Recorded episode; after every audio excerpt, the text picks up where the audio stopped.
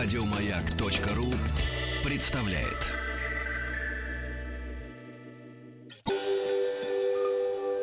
Москва слезам поверит. С Анеттой Орловой. Добрый день, в студии Анетта Орлова, психолог. И сегодня в нашей передаче «Москва слезам поверит» мы говорим о том, а, какие бывают модели жертвенного поведения, а, какие люди примеряют на себя а, маски жертвы и порой очень комфортно себя чувствуют. Ну, далеко не всегда это так. Что такое вообще жертвенное поведение? Мы будем говорить не в формате э, непосредственно такой, знаете, как э, криминальной виктимологии, то есть э, криминальной жертвенности. Нет, ни в коем случае. Мы будем говорить о том, как в обыденной, в нормальной жизни, а, в таких абсолютно адекватных социальных условиях, без какого-то а, преступного воздействия на нас, мы становимся жертвами. Мы примеряем на себя эту роль, и порой эта роль настолько нас устраивает, что маска прирастает, и мы идем э, по своей жизни и с э, грустью, с печалью, иногда с гордостью, с вызовом э, декларируем жертвенное поведение. И я хочу сказать, что частенько, когда люди входят в эту жертвенную роль, и это становится их такое пожизненное амплуа, они становятся невыносимы для близких. А, и действительно, близкие люди объективно а, даже не могут, э, скажем так, взять и написать там список из 10 пунктов, по которым они э, раздражаются на близкого человека, по которым близкий человек их не устраивает там на 100% или совершает какие-то конкретные там негативные действия. Но при этом поле, эмоциональное поле с этим близким человеком очень сложное. Ощущение тяжести, безысходности, тупика, ощущения. И как следствие, если мы э, находимся э, в таком общении, э, через некоторое время, да, быстро достаточно, мы же все люди, и мы все э, безумно стремимся э, к положительному и избегаем отрицательного. Поэтому если в отношениях с близким человеком э, мы сталкиваемся постоянно с астоническими эмоциями, то есть с эмоциями негативными, печаль, грусть, тоска, э, и тем более, если это будет еще и плюс обвинительное поведение, постоянный жанр упрека или укора, а, да, начинает человек избегать такое общение. И верный способ испо- э, испортить а, любые отношения – это а, войти в эту роль, и а, постепенно, да, вокруг будет поле выжженное, потому что люди просто не смогут вынести того а, объема вины, которая будет вокруг формироваться, потому что жертва одна из а, функций, одна из способов воздействия на окружающих и э, достижение собственных целей это, конечно, через э, формирование у окружающих чувства вины. И э, такие люди, э, жер, жертвы, э, я бы так сказала, которые, опять же, их несколько видов, это не один типаж, но такой э, достаточно агрессивный, как мне кажется, типаж жертвы, которая декларирует провокативно и демонстративно жертвует собой. Такой типаж, конечно, обречен на то, что в какой-то момент жизни э, э, встречаться с ситуацией, когда а, круг социальных контактов невероятно э, сокращается. И в какой-то момент а, их картина мира о том, что вокруг весь мир злой, агрессивный, не любит, не помогает и не на что опереться, в какой-то момент, да, они к этой картине мира не так э, усердно ее рисуют, то в какой-то момент уже штрихи э, становятся завершающими. И то полотно, которое сначала было в их голове в виде какой-то ментальной карты, становится полотном всей жизни. И э, хочется сказать, что мы иногда сами того не понимая, э, сами того не понимая, становимся э, жертвами, э, жертвами собственных страхов, жертвами собственных комплексов. Это уже другая категория жертвенности. И э, так получается, что тогда, в этом случае, мы можем запросто привлекать в свою жизнь действительно э, людей, которые будут выполнять такую комплементарную роль, то есть агрессоров, которые будут с удовольствием вновь и вновь подтверждать, что э, мы никчемные, что мы ничего не стоим, и что вообще-то мы заслужили такого отношения. И опять же, э, жертв, видов жертвенного поведения бывает их много. А мы говорим не о э, криминальной виктимологии, не о криминальной жертвенности, а о той жертвенности, которая встречается нам буквально везде, начиная от нашего рабочего пространства, когда кто-то рядом сидит, пыхтит и постоянно вздыхает. Каждый раз, когда ему даешь задание, он прямо всем своим видом показывает, что это ему невыносимо.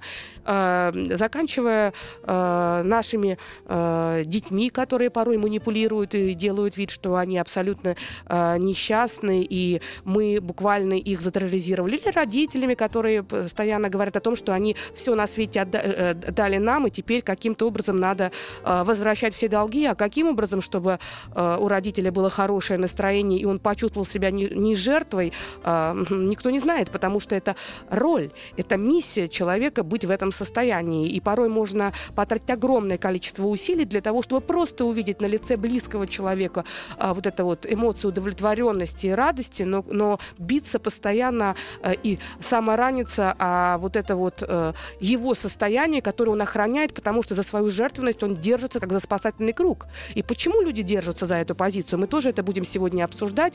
И, как я всегда говорю, нет ничего более важного и нужного для нашей передачи, потому что мы в один час должны рассмотреть очень огромную тему, о которой можно вести 2, 3, 5 дней, э, да, э, разговаривать. А тут мы должны очень емко это охватить.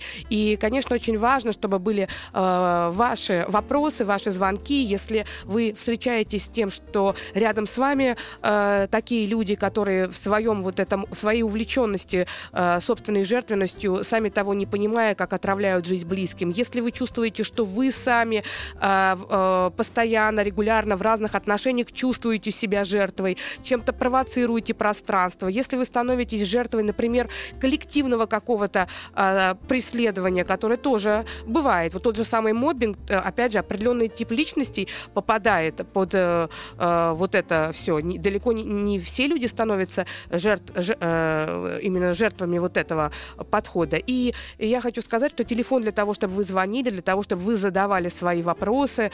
А, телефон прямого эфира 728-7171 с кодом города Москвы 495.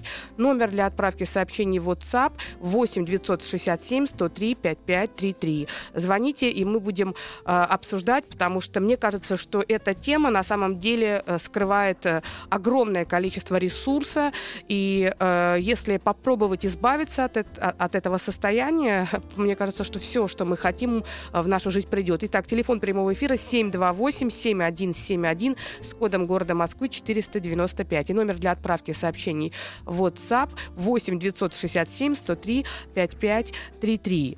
И э, хочется сказать, что Действительно, э, есть несколько да, типов жертв, мы уже об этом чуть-чуть э, говорили, и есть такой тип людей, которые на самом деле уже с самого раннего детства э, встретились с тем, что нужно быть незаметными.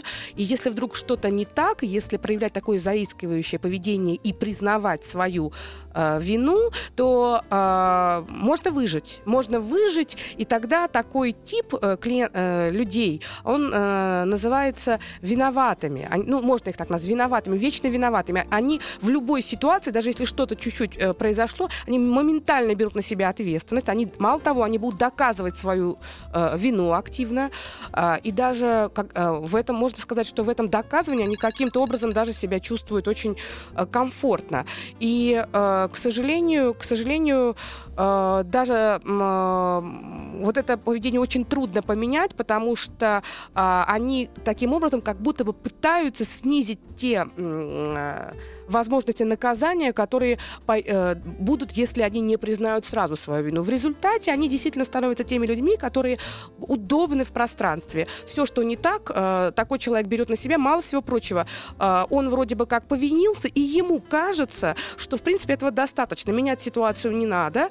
Э, можно просто упиваться тем, что я виноват, и дальше говорить, что все это катастрофа. И вот это катастрофа. И тогда должен появиться кто-то рядом, сильный, уверенный, кто-то, кто готов будет стать для такого человека психотерапевтом, психологом, и будет говорить, да нет, нет, не переживай, и возьмет, и мало того, что будет успокаивать, еще и возьмется за реальное изменение ситуации. Вот, наверное, это первое. Ведь у нас есть звонки уже, поэтому пока прервемся и будем э, разговаривать. Добрый день.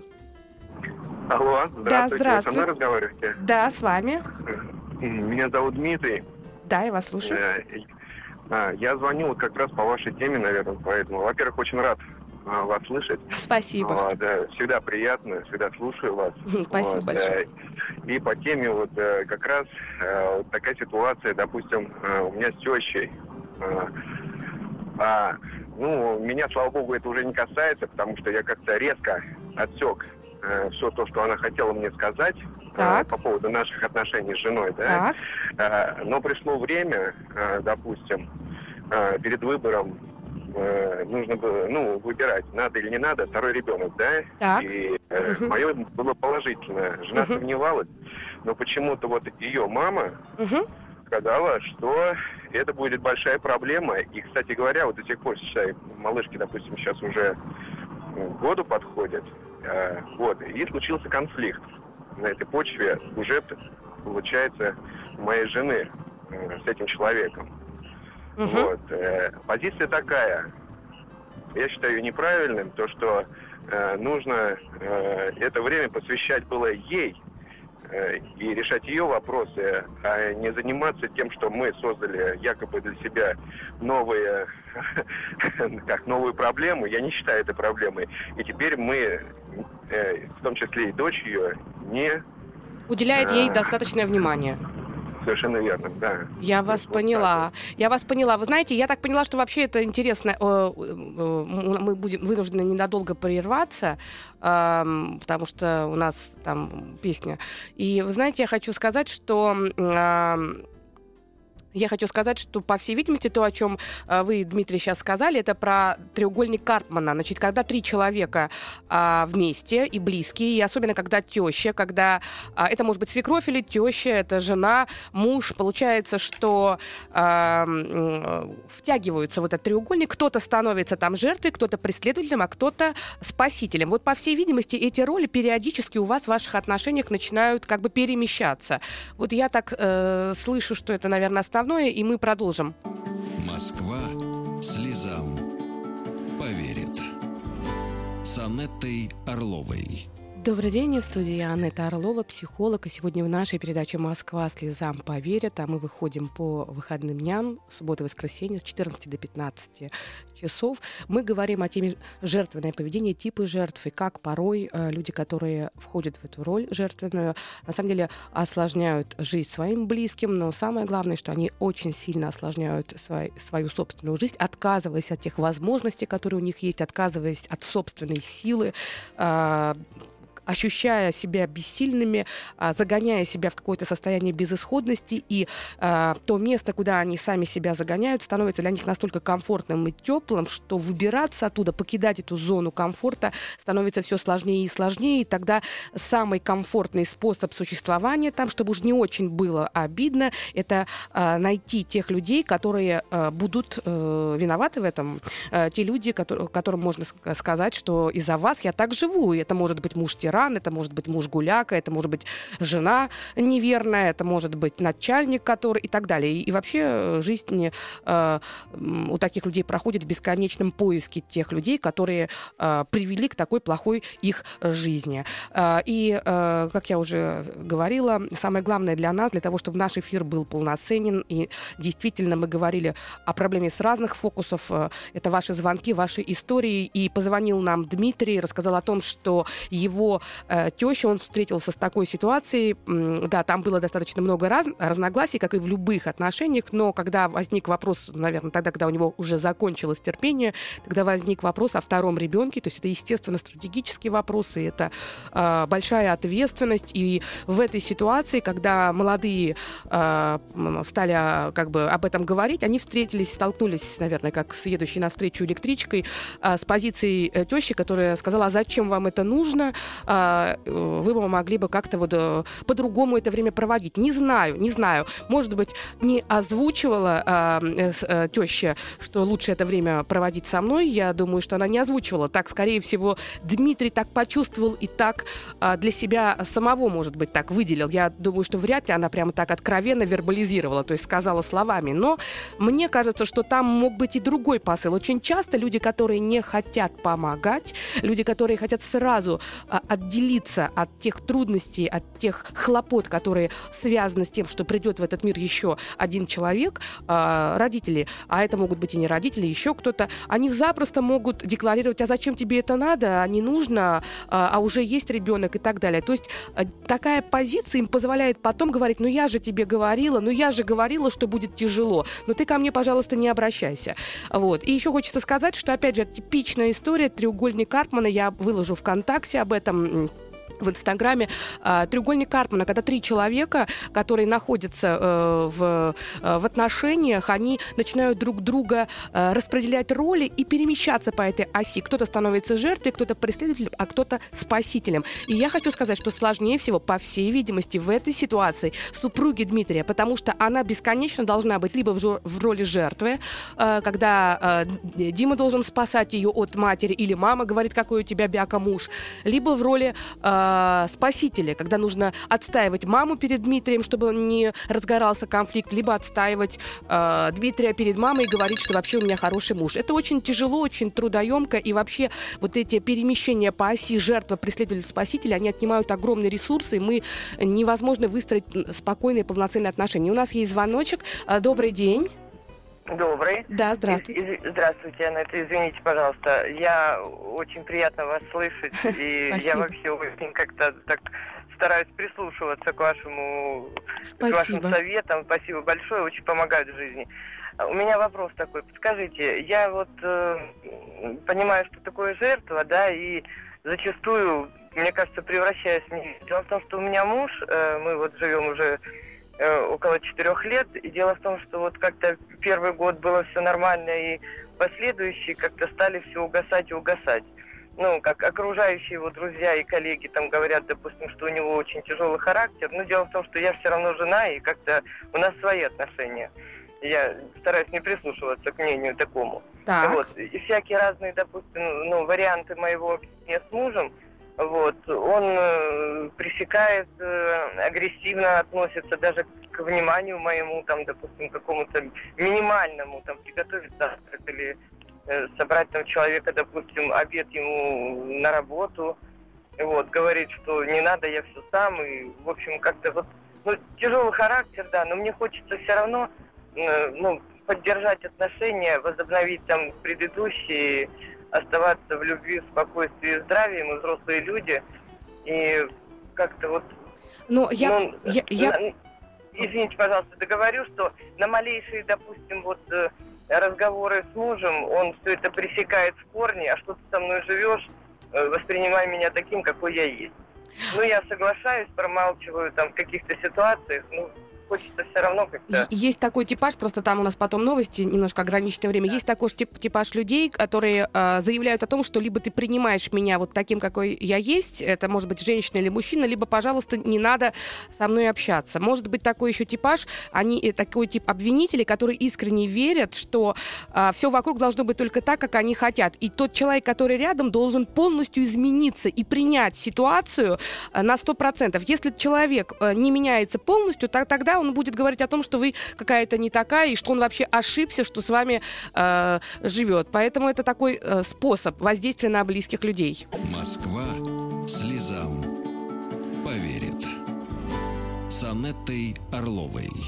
Добрый день, и в студии Анна Орлова, психолог. И сегодня в нашей передаче «Москва слезам поверит» мы говорим о комплексе жертвы, о том жертвенном поведении, о тех моделях жертвенного поведения, которые приводят к тому, что сам человек не может реализовать себя, чувствует постоянно себя угнетенным, бессильным, а, винит всех окружающих в своих бедах, не может реализоваться, ну и планомерно превращает жизнь своих близких а, в такой путь по преодолению плохого настроения, плохого состояния своего близкого человека, ну и, или же кто-то принимает другое решение, пытается отгородиться, отдалиться, избежать, сбежать от э, такого человека. И телефон прямого эфира для того, чтобы вы звонили, рассказывали свои истории, делились своим опытом, пожаловались где-то, а может быть, э, рассказали о том, как чувствуете, что сами становитесь в той или иной ситуации жертвой. Телефон прямого эфира 728-7171 с кодом города Москвы 495. И у нас есть звоночек. Добрый день. Алло.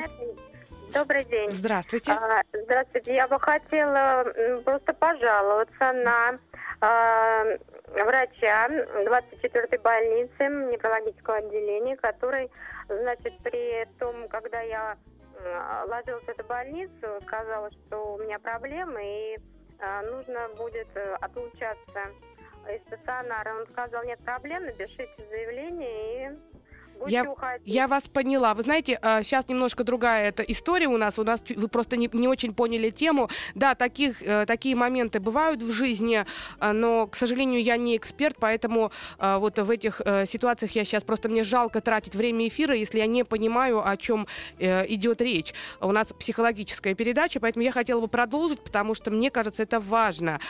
Есть определенные черты, которые присущи непосредственно такому жертвенному поведению. То есть такие люди, которые э, испытывают вот это, э, как бы входят в эту роль, я бы так сказала лучше, а обычно они выглядят примерно так, так, ведут себя примерно так и э, чувствуют примерно так. Во-первых, первое, э, они, э, у них низкая самооценка, именно поэтому они боятся а, собственно, несостоятельности.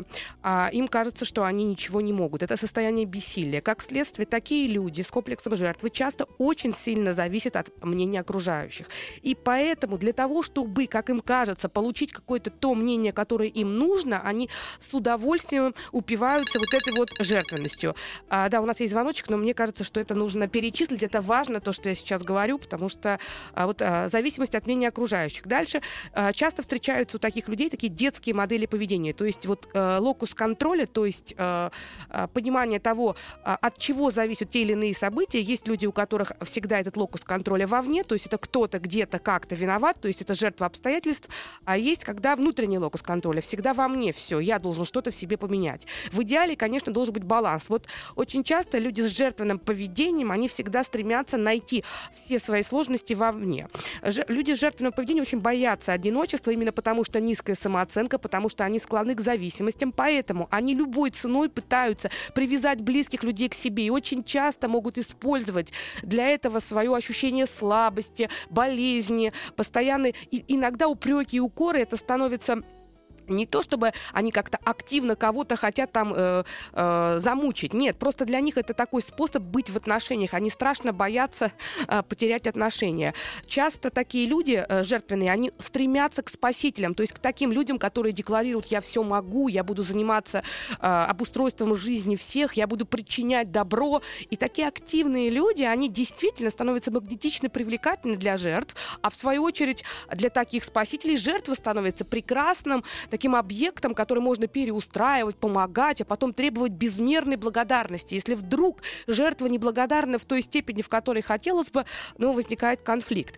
Самое главное, жертвенное поведение характеризуется тем, что человек вообще не готов ни за что брать ответственность. Ему гораздо проще постоянно говорить о том, что ничего сделать нельзя, все плохо, чем нежели просто встать и сделать хотя бы шаг. Они абсолютно э, избегают э, любой ответственности и всегда пытаются перед всеми показать, сказать, что они мученики, они жертвы обстоятельств. Еще хочется сказать, что часто у жертв бывает двойная мораль. Они сами того не понимая, как перемещаются по вот этой шкале и становятся, вместо того, что они жертвы, они становятся преследователями. Часто проявляют очень большую агрессию, и агрессия для них тоже, оказывается, это способ жертвенного поведения. Сначала я э, э, обижаю, оскорбляю, могу подраться, могу продемонстрировать очень агрессивное поведение, а дальше у меня прекрасный есть способ бесконечно виниться и рассказывать всем о том, какой я плохой, какая я виноватая. И э, очень много разных этому примеров. Например, самый простой э, пример это когда э, жена постоянно жалуется на мужа за то, что он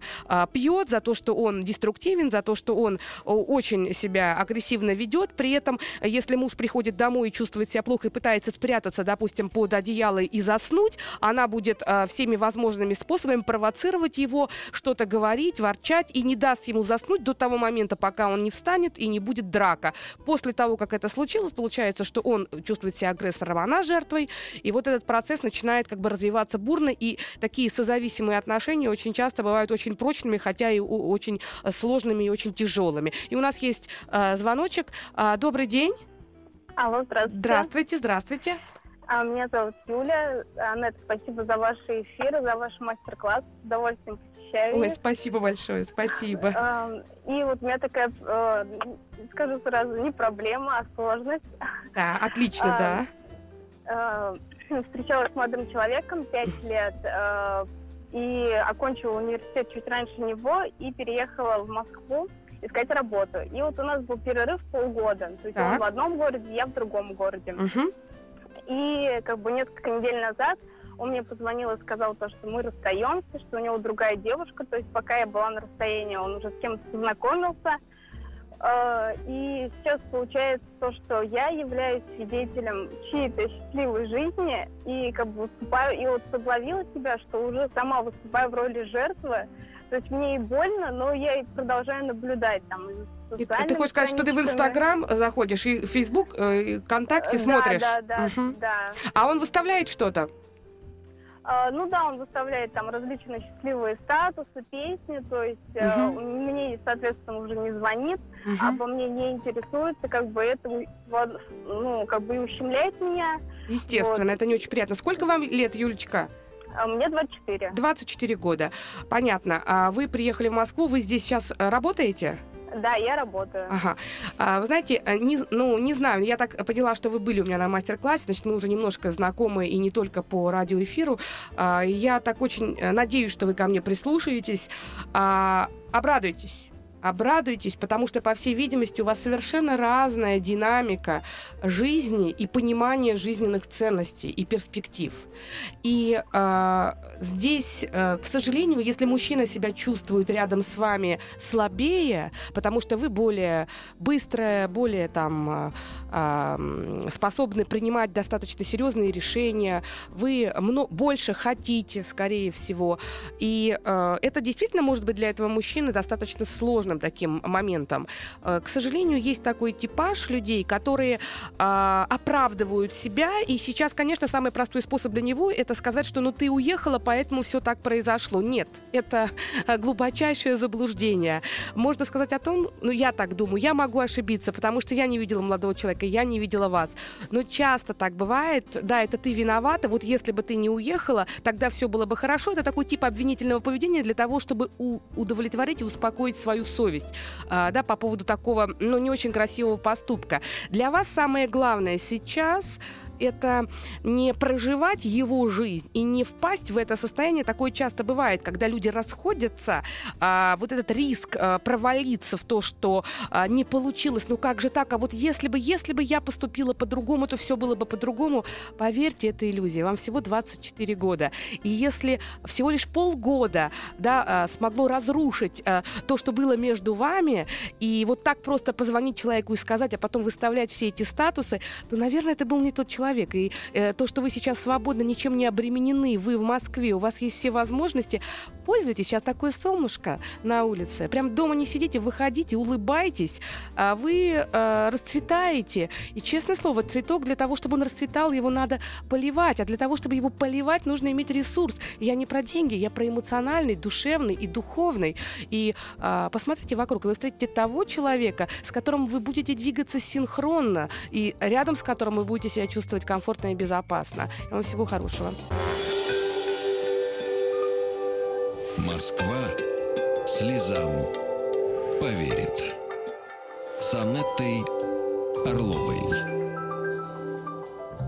Добрый день, в студии я, Анетта Орлова, психолог. И сегодня в нашей передаче «Москва слезам поверит» мы говорим о жертвенном поведении, о том, какие бывают э, жертвы и, и э, какие черты отличают жертвы, что делать, как попытаться выйти из этого состояния.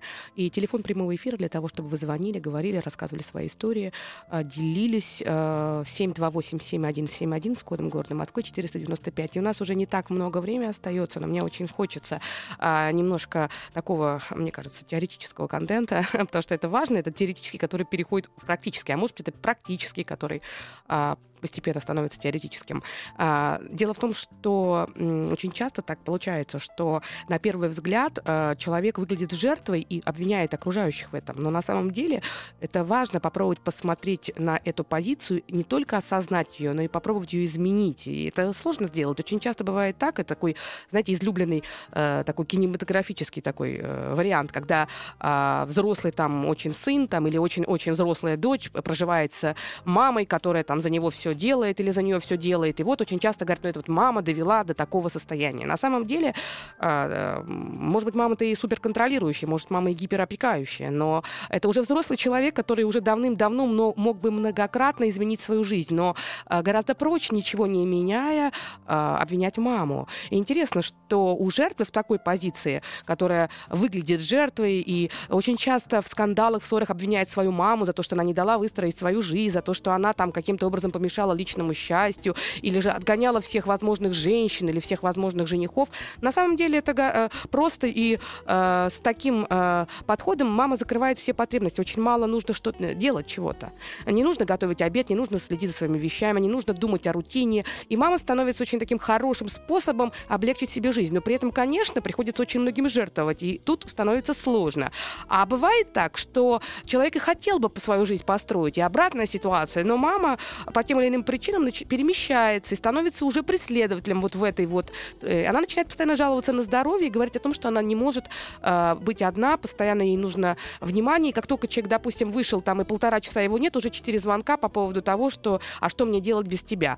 э, Это такой тоже вариант жертвенного поведения. Бывает так, что женщины, которые часто, которых часто бросают, женщины, которым часто изменяют, они постоянно один и тот же сценарий, важно отследить свою генограмму, семейную историю, свои родовые мифы. Может быть, в вашей семейной истории есть миф, что женщины жертвы, а все мужики козлы, уроды и так далее и тому подобное. И кругом женщины разлучницы. Вот если такой миф присутствует, и женщина эту жертвенную роль на себя взяла и в ней живет, то, к сожалению, этот сценарий будет вновь и вновь э, как бы повторяться. Хочется сказать, что жертвенное поведение, конечно, корнями уходит в детство. Это может быть и родовая история, и с ней нужно отдельно работать. Конечно, здесь хорошо, если есть возможность пойти к психологу. Если нет, то, значит, соответственно, по книгам пробовать как-то.